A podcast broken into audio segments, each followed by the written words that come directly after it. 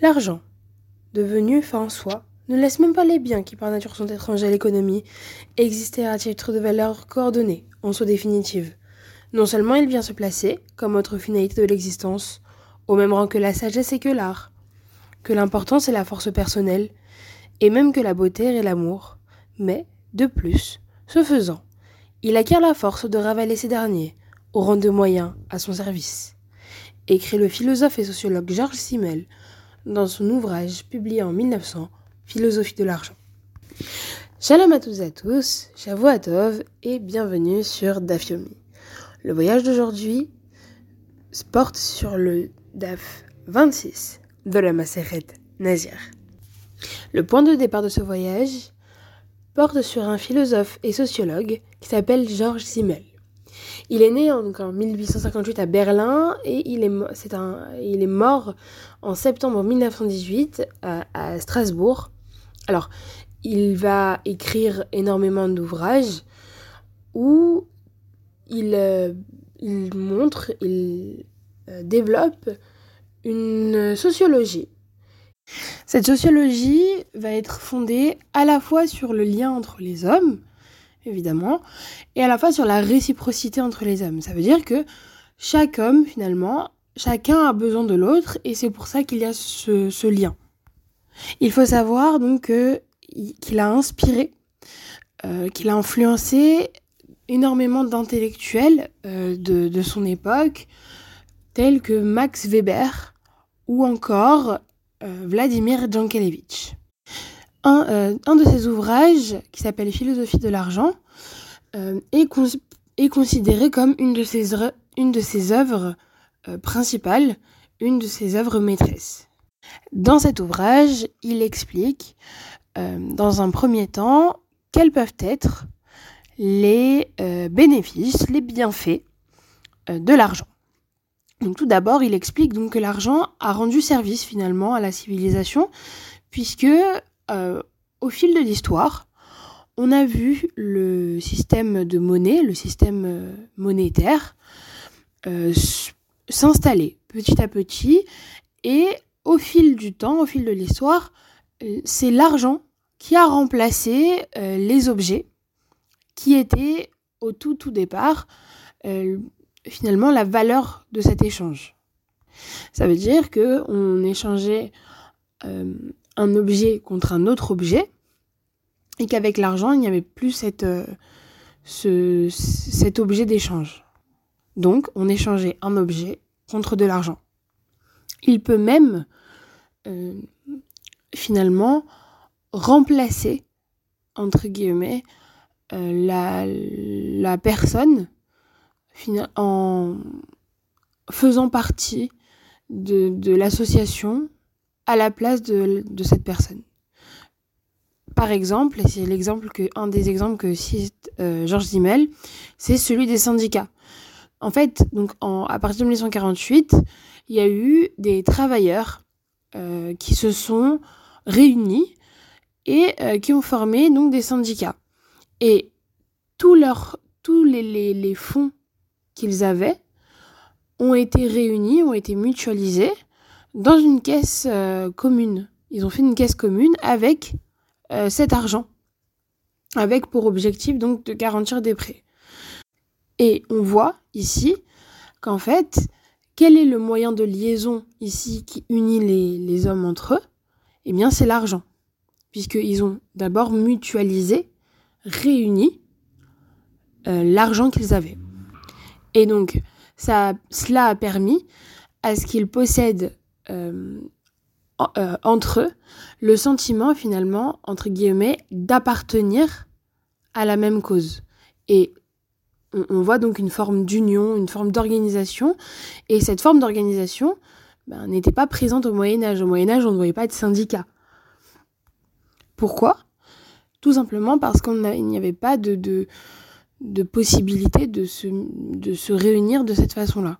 Et donc, l'argent, pour citer Georges Dimmel, crée un lien euh, extrêmement fort entre les membres d'une même sphère économique, précisément parce qu'il ne peut pas être consommé immédiatement, il renvoie aux autres individus dont on ne peut obtenir contre lui des biens de consommation proprement dit. Ce lien entre les hommes, euh, rendu possible grâce à l'argent, se fait également euh, dans la relation entre un patron et son salarié, puisqu'en fait finalement, qu'est-ce qui unit un patron et son salarié? C'est que chacun travaille pour l'autre. Et le salarié gagne de l'argent. Donc en fait, c'est l'argent qui unit un patron et son salarié. Deuxième avantage, l'individu, euh, selon Zimmel, a énormément gagné en autonomie grâce à l'argent, puisque pour Zimmel, qui fait appel donc à l'histoire, qui utilise l'histoire avec un grand H, euh, l'argent, en fait, c'est une garantie de, liberté personnelle. Euh, il explique qu'à l'époque romaine, il y avait déjà marqué dans le droit qu'on pouvait refuser de, faire une tâche euh, en nature par, le, versement de son équivalent en argent. pareil, bien bien plus tard, au XVIIIe siècle, Joseph II qui était l'empereur du Saint-Empire romain germanique, euh, qui voulait donc euh, l'émancipation, le fait qu'il voulait que les paysans s'émancipent, euh, a permis qu'ils puissent racheter leurs corvées et leurs prestations qu'ils devaient faire en nature par des, des, sommes, par des redevances en argent. Alors, tout n'est pas tout rose, bien évidemment, puisque Zimmel explique également quelques inconvénients de l'utilisation de l'argent. Notamment le fait que l'argent, l'utilisation de l'argent comme moyen de paiement, va euh, réduire en quelque sorte les objets à leur unique valeur commerciale. Rien d'autre. Et euh, par conséquent, pour faire court, ce, ça, cela amène finalement à une perte dans le sens euh, du perte du sens euh, de, de la vie et euh, une perte du sens des, des satisfactions quelque part définitives, ainsi qu'une dévaluation des, des objets. Les, les, objets ont moins de valeur. Et c'est ce désir finalement perpétuel, constant de l'argent, qui finit par faire de l'argent non plus un moyen de paiement, mais une fin en soi. C'est-à-dire qu'on travaille pour avoir de l'argent, et cet argent, en fait, finalement devient le but principal de ce travail, de ce lien social, euh, et ce n'est plus finalement l'objet qu'on souhaite acquérir qui devient cet objectif. Et euh, si pour Zimmel, l'argent est euh, un des phénomènes sociaux qui permet d'unir les hommes entre eux, avec ses avantages et ses inconvénients, euh, le sujet d'aujourd'hui, dont un des sujets dont traite le DAF, est une euh, halakha spécifique euh, à l'argent. Alors, cette halakha, qu'est-ce qu'elle explique? Elle explique qu'une femme, ou une femme qui, dont le mari lui a retiré la Néziroute, mais qu'avant qu'il le retire la Néziroute, elle avait désigné une somme d'argent pour faire remplir les obligations donc de, de korbanot que de remplir le nazir, à savoir faire un korbanola, un korban khatat et un korban shlamim. Euh, dans ce cas-là, où elle n'avait pas désigné à quelle, euh, quelle par, quelle somme pour, euh, pour quel korban, dans ce cas, toute la somme, elle va pour un korban nedava. Donc c'est on fait avec des des korban des korbanotes holot. Donc ça, c'est une halakha qui, selon Rabbi Yochanan, était une halakha les Moshe Misinaï. Resh Lakish, de son côté, euh, donc avait trouvé un pasouk. Dans tous les cas, c'est une halakha donc, qui est euh, Deoraita. Et dans le DA 26, la, la, Gemara euh, analyse et approfondit donc cette halakha-là à travers l'opinion donc de Ravashi. La question étant finalement à quel moment donc cette halakha ne s'applique pas. Donc pour reformuler la question, euh, dans quel cas finalement est-ce que même si le, les, corbanotes, euh, le, le, corban initial de Nézirut, la somme n'a pas abouti, mais à quel moment eh bien, on va euh, considérer que cet argent est euh, alloué pour chaque corban. Alors, Amar Ravashi, donc Ravashi nous dit Hade Amrat Meforashin là, Lotema de Amar, Elou le Khatati, Elou le Olati, Elou l'Ishlamai. Donc Ravashi a dit Ne dis pas que c'est seulement euh, que les fonds sont considérés comme étant euh, alloués euh, seulement dans le cas où il y a trois enveloppes avec voici pour le korban khatat, voici pour mon korbanola et voici pour mon korban shlamim.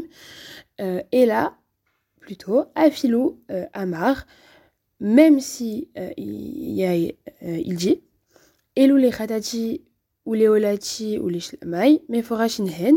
Donc même si on a une enveloppe euh, en entier, une enveloppe dont... Euh, mais il y a marqué sur l'enveloppe, voici pour le, mon corbanola, mon corban ratat et mon corban shlamim. Euh, eh bien, à ce moment-là, ils sont considérés comme étant alloués, même si il n'y a pas la somme. Pour prendre un exemple concret, un nazir qui, est, qui est mort sans pouvoir donner ses corbanotes, dans le cas donc si on suit cette euh, première opinion de Ravashi, s'il laisse euh, trois enveloppes avec 100 shekels dans chaque enveloppe, donc euh, voici première enveloppe 100 shekels, voici pour mon korban ratat, deuxième enveloppe voici pour mon corbanola et troisième enveloppe voici pour mon korban shlamim. Là, dans ce cas, les, fonds sont considérés comme étant alloués et que même si, le même si les, corbanotes de Nézirut, la, somme n'a pas été utilisée par ce nazir qui est décédé, alors à ce moment-là, malgré tout, eh bien, les fous sont considérés comme alloués et ces 100 shekels seront utilisés pour le korban ratat, les autres pour le korban ola et les autres 100 shekels pour le korban shlamim. Et euh, dans cette première opinion, même dans le cas où en tout dans l'enveloppe il y avait 300 shekels et que sur l'enveloppe il y avait écrit voici pour mon korban ratat, mon korban ola et mon korban shlamim, même dans ce cas-là, si on suit cette opinion, alors ils seront considérés comme étant euh, alloués et euh, chaque partie de la somme sera utilisée, même si la somme n'a pas été désignée au, préalable par ce nazir euh, qui est décédé ou par cette femme dont le mari euh, lui a enlevé le, ce vœu de, de Nézirut. De Amré et d'autres rapportent une autre opinion que, que de, Ravashi. A dit L'otema ad Amar ou les khatati ou les olati ou les shlamai.